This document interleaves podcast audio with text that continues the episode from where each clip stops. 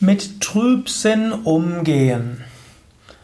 Trübsinn heißt, einen trüben Sinn zu haben. Sinn sind jetzt nicht nur die Sinne wie sehen, hören, riechen, schmecken, sondern Sinn heißt auch Gemüt. So wie es Frohsinn gibt, so kann es auch Trübsinn geben. Trübsinn muss jetzt nichts Schlechtes sein. Die menschliche Psyche geht durch Höhen und durch Tiefen.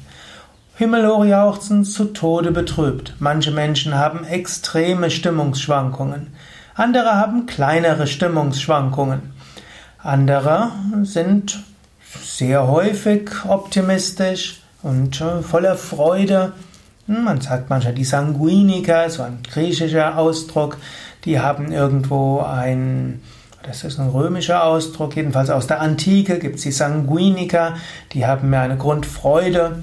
Und dann gibt es die Melancholiker, die sind eher etwas trübsinnig. Und wenn du selbst jemand bist, der insgesamt mit von irgendwo Trübsinn hat, dann kannst du auch sagen, ja, das ist sogar etwas Gutes. So viele spirituelle Lehrer waren eigentlich auch ursprünglich trübsinnig. Sie haben erkannt, in dieser Welt gibt es nichts, was, was sie wirklich glücklich macht. Sie haben erkannt, dass alles, was einen Anfang hat, ein Ende hat dass Menschen oft egoistisch sind, dass Menschen, die mal sehr freundlich sind, im nächsten Moment nicht mehr so freundlich sind, dass Menschen, die einem etwas versprechen, es nicht unbedingt halten. Und alles, was man aufbaut, geht irgendwann wieder kaputt. Da kann man doch trübsinnig werden.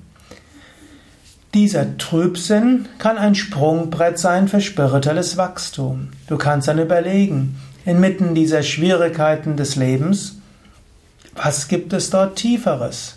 Gibt es eine höhere Wirklichkeit? Gibt es einen tieferen Sinn des Lebens?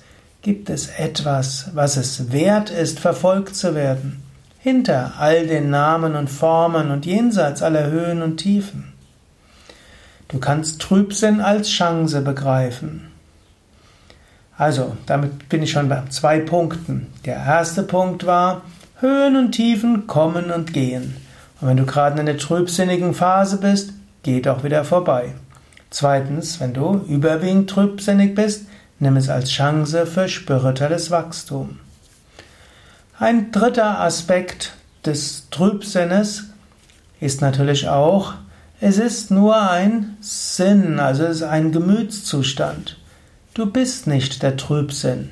Yogis sagen Anandoham, ich bin Freude, ich bin Wonne.